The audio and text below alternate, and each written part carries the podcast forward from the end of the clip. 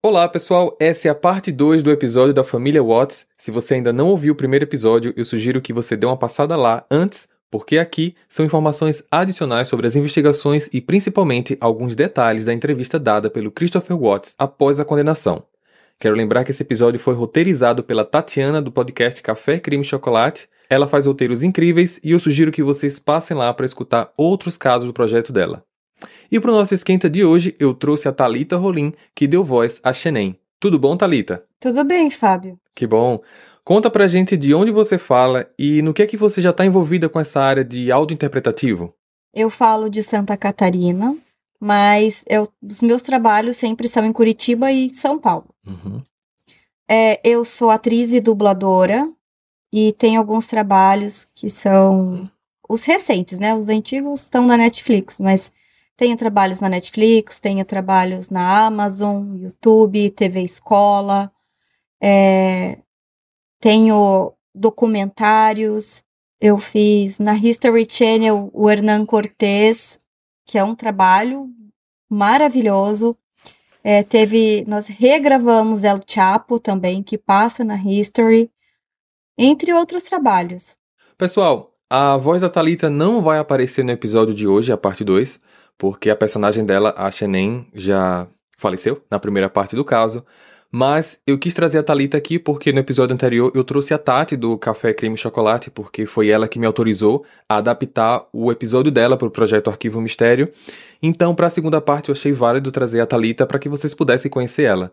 Então, Talita, você já falou um pouco de você, sobre seus trabalhos, mas conta pra gente agora como foi gravar esse personagem para o projeto Arquivo Mistério.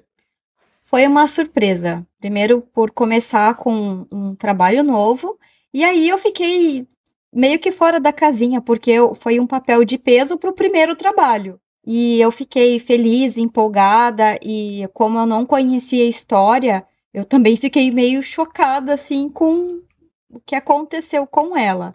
Mas. Você assistiu, você conheceu a história através do documentário da Netflix? Primeiro ou... foi através de você. Depois eu fui fazer, fui fazer, né, porque a história era interessante e eu fiquei surpresa porque eu não imaginava que ela fosse falecer. Quando eu peguei esse papel, eu fiquei feliz, é, fiquei motivada porque eu imaginei que não ia pegar a Xenem, eu ia pegar um papel, um vozerio, né? Aquelas... Uhum. Por você estar falando isso porque seria o primeiro personagem no projeto Arquivo Mistério, né? Sim, isso mesmo, porque você não me conhece, você... Acontece assim, eu não conheço você, mas é, eu dou espaço para todo mundo no Projeto Arquivo Mistério, podem ser profissionais ou não. Então, podem ter personagens pequenos, podem ter personagens grandes, mas aqueles que me apresentam um portfólio bom, como foi o seu caso, eu confiei, eu confio, né? E uhum. eu confiei nesse personagem e eu acho que deu muito certo. Ah, eu fico feliz, mas sabe que para mim, um personagem grande ou pequeno de qualquer forma, sempre eu vou fazer com, com dedicação, porque uhum. é, eu amo a, a, dublagem, eu amo o documentário, eu amo trabalhar com a voz. Entendo, entendo. Que bom. Eu agradeço por você ter aceito participar do, do episódio e também ter aceito participar desse bate-papo aqui antes de começar a segunda parte do caso da família Watts, tá bom? Que isso, eu que agradeço. Obrigadão mesmo, Fábio. Galera, quem quiser conhecer um pouco mais sobre a Talita, é só visitar o Instagram dela, que tá na descrição desse episódio. E vejo você então, Talita, em algum próximo episódio futuro, que tem novos episódios vindo aí, personagens que precisam de voz. tá bom? Uva, com certeza. Um beijão. Tchau. Valeu, beijo, tchau. Lembrando que vocês podem também adicionar a gente nas redes sociais, Facebook, Instagram, é só procurar por Arquivo Mistério. Então, chega de papo e vamos nessa.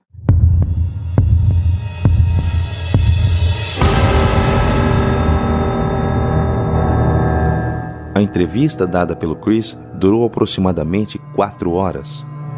O casamento da gente nunca teve um problema muito grave. Realmente eu queria um filho menino, eu amava as meninas, mas um garoto podia trazer algo a mais. Nesse meio tempo eu conheci minha colega de trabalho, Nicole. Nunca tive vontade de me divorciar da Shannon, até ter conhecido ela. A gente se viu pela primeira vez num intervalo de trabalho e acabamos trocando telefones. Começamos a trocar algumas mensagens e dias depois resolvemos ir ao parque conversar, fazer um piquenique, alguma coisa assim. A gente acabou se beijando nesse dia. E a partir daí, a gente não parou mais de se ver. Eu não sabia o que estava acontecendo comigo direito, mas eu tentava não pensar no assunto de maneira séria. Para mim era mais uma aventura. Toda vez que a gente se encontrava, eu tentava me convencer que seria a última vez. Mas nunca era. Chris era um cara que nunca tinha namorado sério antes da Shannon. Na adolescência, ele era muito quieto, com poucos amigos, mas todo mundo gostava dele. Ele vivia estudando e não saía muito e por isso não teve muitos relacionamentos. A presença de Nicole Kessinger em sua vida estava trazendo a vida adolescente que ele nunca teve. Eu e Nicole nos encontrávamos casualmente, no trabalho ou depois do trabalho, até o dia que Shannon foi com as meninas de férias para Carolina do Norte. Eu fiquei sozinho em casa e Nicole ia para lá quase todo dia. Eu falei para ela que estava me separando e que estava morando na casa até que a gente conseguisse vender ela e dividisse o dinheiro. Em nenhum momento eu falei que eu estava esperando o terceiro filho. Chegou um ponto que eu mesmo me enrolei com tudo. Eu via que Shannon estava triste e achava que ela não ia aceitar o divórcio porque ela sempre tentava de tudo para resolver os problemas do casamento. Mas eu acho que não tinha mais jeito. Eu confirmei isso na madrugada que ela voltou da conferência. Ela chegou, se trocou, me abraçou e imediatamente eu pensei que eu precisava ter certeza se eu ainda não sentia alguma coisa por ela ou não. A gente transou e eu não senti nada. E eu acabei contando isso para ela. Olha, Chanel, a gente acabou de transar e eu preciso ser sincero com você. Eu não senti nada. Desculpa, mas eu. Eu acho que acabou. Eu não lembro se falei mais alguma coisa. Só sei que ela começou a rezar e, sem pensar duas vezes, eu fui com minhas mãos no pescoço dela e a sufoquei. Bela apareceu no quarto e perguntou o que estava acontecendo. Eu só pedi para ela voltar pro quarto. Eu enrolei Chanel no lençol da cama e arrastei ela até o andar de baixo. As meninas ficaram olhando tudo lá de cima. Eu só pedi para elas pegarem os cobertores e virem comigo pro carro. Elas não paravam de chorar. Bela perguntava o tempo todo o que estava acontecendo. E eu só dizia que a mamãe estava doente e que a gente estava indo para o hospital. Esse é o momento em que ele aparece na câmera do vizinho Nathan as três coisas que ele colocava no carro eram o corpo de Shenen e depois ele sentou cada uma das meninas no banco de trás, sem as cadeirinhas. Eu dirigi em direção a Nadarko por uns 45 minutos. Por todo o caminho eu não quis mais ouvir o choro das meninas, então eu decidi escutar uma música do Metallica, chamada Battery. Por todo esse tempo, nesses 45 minutos, eu escutei ela várias vezes no volume mais alto que eu pude. Pessoal, Devido a direitos autorais, não será possível colocar esta música aqui, mas eu vou transcrever um pouco da letra dela para vocês. Battery tem a tradução direta como bateria, mas não o instrumento musical que se fala drums. Neste caso, a bateria aqui significa carga, força, energia. Atacando a ação, devolvendo a reação, fracos são rasgados e arrancados. Poder hipnotizante esmagando todo medo a força veio para ficar. Esmagando as fronteiras, a loucura me encontrou. Não consigo parar, a força batendo na agressão se transforma em obsessão. Não se pode acabar com a força. Esmagando todos os enganadores, esmagando os descrentes. Potência sem fim. Buscador de violência faminto, alimentando-se dos mais fracos, procriado na insanidade. Círculo de destruição o martelo vem esmagando, agindo em fúria, quebrando as fronteiras. A loucura me encontrou. Bela ficava tentando pegar na Chanel e eu dizia para ela encostar nela. No meio do caminho, eu decidi parar no terreno. Eu saí do carro e deixei tudo lá. Eu não sabia o que fazer. Aí eu voltei pro carro, peguei uma pá e comecei a cavar um buraco ali mesmo. Peguei a Chanel e joguei ela lá dentro cobri e voltei pro carro. Eu não acho que elas conseguiram ver. Estava muito escuro. Eu voltei pra caminhonete e continuei seguindo para Nadarko. Quando cheguei lá, peguei a Cici. Tapei o nariz e a boca dela. Ela começou a se debater até parar de vez. Eu carreguei ela no colo, subi um dos tanques e abri e joguei ela lá dentro. Eu tô muito arrependido do que eu fiz. Talvez se eu não tivesse começado esse relacionamento fora do casamento, isso nunca teria acontecido. Eu estava completamente fora de mim. Nem eu me reconheci. Nicole não teve culpa de nada. No final, ele ainda acrescentou: Na minha cela, eu tenho uma foto da Shannon e das crianças. Eu converso com elas todo dia, quando durmo e quando acordo. Os outros presos, quando passam pela minha cela, me xingam o tempo todo. Desde o dia da leitura da sentença, eu não tenho falado com meus pais. E assim ele termina a entrevista. Agora, vamos a alguns outros fatos ocorridos durante e após o crime, como algumas descobertas da polícia. Hey, você se interessa por crimes reais, serial killers, coisas macabras e tem um senso de humor um tanto quanto sórdido? Se sim, você não está sozinho. Se você precisa de um lugar recheado de pessoas como você, Venha conhecer o podcast Pátria Amada Criminal. Todas as semanas tentamos entender o pior da humanidade. Nesse processo a gente ri, chora, fica brava, fofoca, porque afinal de contas é assim que a gente fala quando está entre amigos. Suas novas melhores amigas trevosas estão aqui no Pátria Amada Criminal. No dia 13, dia do desaparecimento, era o retorno às aulas das meninas. Existem leis americanas que fazem com que os pais informem a escola se os filhos irão faltar ou não se as faltas se tornarem rotineiras e principalmente sem aviso prévio, a escola é obrigada a informar a assistência social. Chris ligou para a escola. A diretora pensou que ele avisaria que as meninas iriam faltar, mas o pedido dele, estranhamente, foi para cancelar a matrícula. Nesse mesmo dia, ele ainda ligou para um corretor de imóveis para informar que a casa estava à venda. Durante as investigações, antes da confissão, a polícia tinha ido na Anadarko, a empresa em que Chris trabalhava, para conversar com os colegas de trabalho sobre como foi o dia dele no dia do desaparecimento e todos disseram que ele estava completamente normal. Tomou café com todo mundo e conversou sobre os jogos no final de semana. Depois da reportagem que ele deu na frente de casa e também depois que o vizinho Nathan tinha mostrado as gravações da sua câmera para a polícia, o Chris abriu a casa para alguns amigos, pediu pizza e todos ficaram comendo e bebendo. A porta da casa mal ficava fechada porque não parava de entrar e sair gente. No fim do dia, ele ligou para um dos amigos do condomínio e pediu para dormir na casa deles. Ele preferiu deixar a casa vazia. Talvez, quem sabe, uma ligação poderia surgir, alguém poderia aparecer. O melhor a se fazer era ficar em casa. E isso deixou a equipe de investigação com um pé atrás.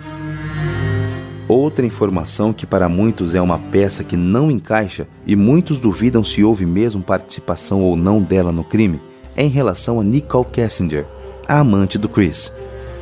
No interrogatório, ela disse não se recordar do que tinha feito na noite do dia 12, sendo que essas perguntas estavam sendo feitas apenas alguns dias depois, provavelmente dia 14 ou 15, e ela dizia não se lembrar. Contudo, Dias depois, a polícia recebeu os relatórios das ligações do seu celular. O que mais chamou atenção foi uma ligação feita para o celular do Chris por volta das 10 da noite, que durou cerca de 1 hora e 51 minutos. O relatório mostrava ainda que ela estava em movimento, pois a torre de transmissão que captava a ligação mudava constantemente. Pelo tempo entre a troca das torres e a direção, parecia que ele estava dirigindo em direção a Frederick, a cidade onde o casal morava. Contudo, não se sabe o motivo. A última torre está classificada como indefinida. Nicole morava numa cidade vizinha, cerca de 35 minutos de Frederick. Só que no dia 13, às 6h40 da manhã, o telefone dela fez uma ligação de um minuto para um outro número e a torre que recepcionou a chamada faz a cobertura de Frederick. Se Chris saiu de casa às 4h50 da madrugada para levar os corpos para o terreno e os tanques, o que Nicole fazia na cidade do casal no momento em que aparentemente ele não estava lá. Falta de provas concretas não ajudam em acusações, e como estas informações não comprovam a participação de Nicole no crime, ela não foi incluída no julgamento, principalmente após o acordo do Chris. Muita gente falava também que as brigas no relacionamento eram sempre por causa de dinheiro, Apesar das dívidas e despesas médicas que eles estavam tendo, Shenen estava prosperando muito no ramo de vendas de produtos nutricionais. Chris também não recebia pouco trabalhando na Anadarko. Para vocês terem uma ideia, o salário dele era de 56 mil dólares, sendo que uma média de salário mínimo onde eles moravam era em torno de 25 mil, ou seja, um bom salário. Shenen, por sua vez, trabalhava por comissão e nos relatórios gerados pela empresa informam o seguinte: em 2017, o ano que ela entrou para a Level, o montante do ano foi de 38 mil dólares, que logicamente também não é ruim, principalmente para quem está começando nesse tipo de atividade. No ano seguinte, 2018, ano do crime, ela trabalhou até agosto. Vale ressaltar que neste tipo de atividade, o representante precisa informar quem será o sucessor para recebimentos de futuras comissões se um dia você saia da cadeia ou algo aconteça. No caso de Shenen, ela informou o pai como sucessor, pois ele até já fazia parte da sua pirâmide, mas numa posição abaixo dela. Bem, no relatório anual gerado para ele referente a 2018, informou que Shenen recebeu 90 mil dólares, lembrando, até agosto. Ou seja, dinheiro não poderia ser o problema que causava as brigas do casal. E um outro fato curioso, ainda em relação a isso, é que, como o caso ficou bastante conhecido e o nome da empresa passou a ser citado em alguns lugares, muitas pessoas queriam comprar na cadeia dela, principalmente através do pai. Por conta disso, no ano de 2019, o relatório de rendimento de Frank apresentou o acumulado de 200 mil dólares. Apesar de Nicole, amante, ter apagado as conversas entre os dois, Chris não tinha feito o mesmo e a polícia achou todos os registros no seu celular. Além das conversas, ele armazenava mais de 250 fotos de Nicole completamente nua. Outra coisa é que eles trocavam muitas fotos espontâneas, mas todas eram sempre em selfies. Contudo, a última foto enviada por Chris a Nicole foi de um campo, com flores no meio.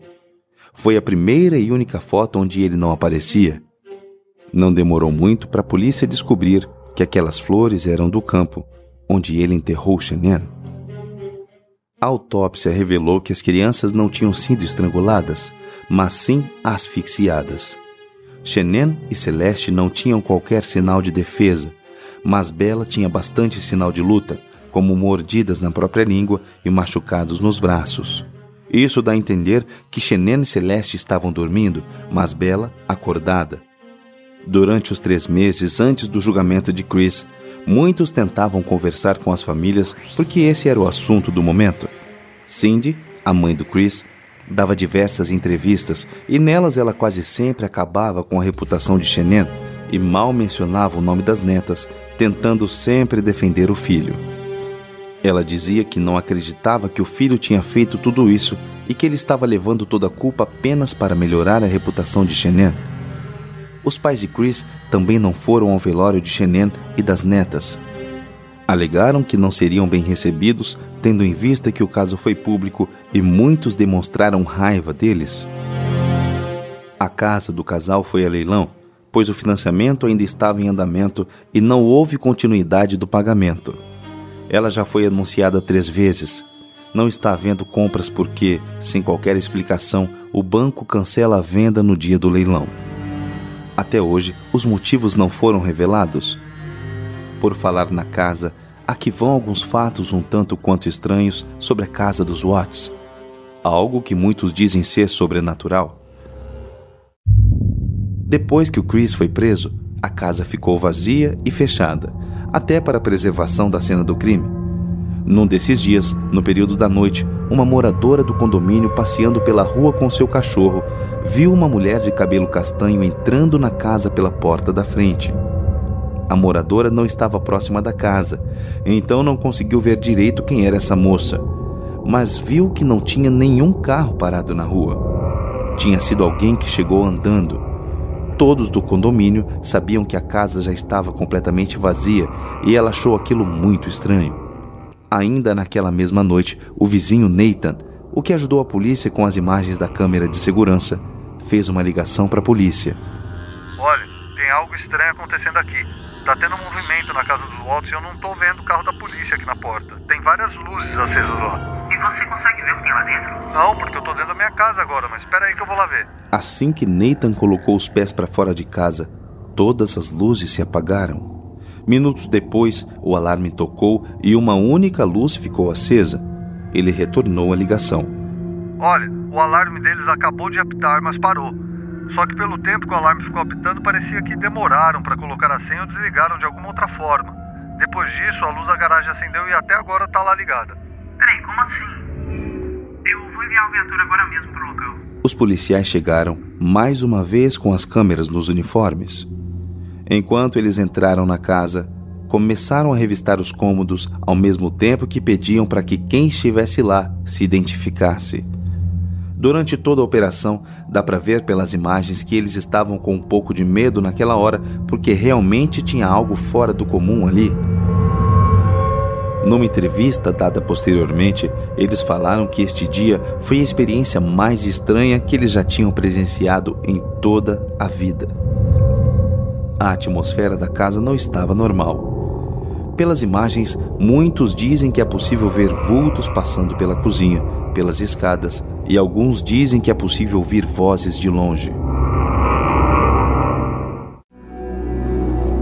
Os pais de Shenen moveram uma ação contra Chris e ele foi condenado a pagar 6 milhões à família Judzek. Esse dinheiro viria das partes dele da venda da casa, de alguns outros bens e do dinheiro que ele fizer na prisão, porque lá os prisioneiros trabalham internamente, mas o dinheiro dele está indo direto para a família Judzek. Nicole Kessinger conseguiu trocar de nome para sua própria segurança, até porque muita gente ainda acredita que ela participou de alguma maneira do crime. Após o assassinato de Shenen, seu Instagram foi desativado e excluído. Sua conta do Facebook permaneceu ativa até o dia 24 de janeiro de 2020. Espero que vocês tenham gostado da produção desse caso. Lembrando, compartilhe esse episódio para ajudar a gente no crescimento do canal. Adicione a gente nas redes sociais. A gente também tá no YouTube se você quiser ouvir essas histórias com experiência visual. Então, eu vejo vocês no próximo caso. Combinado? Até lá. Hey, você se interessa por crimes reais, serial killers, coisas macabras e tem um senso de humor um tanto quanto sórdido? Se sim, você não está sozinho. Se você precisa de um lugar recheado de pessoas como você, venha conhecer o podcast Pátria Amada Criminal. Todas as semanas tentamos entender o pior da humanidade. Nesse processo, a gente ri, chora, fica brava, fofoca, porque afinal de contas é assim que a gente fala quando está entre amigos. Suas novas melhores amigas trevosas estão aqui no Pátria Amada Criminal.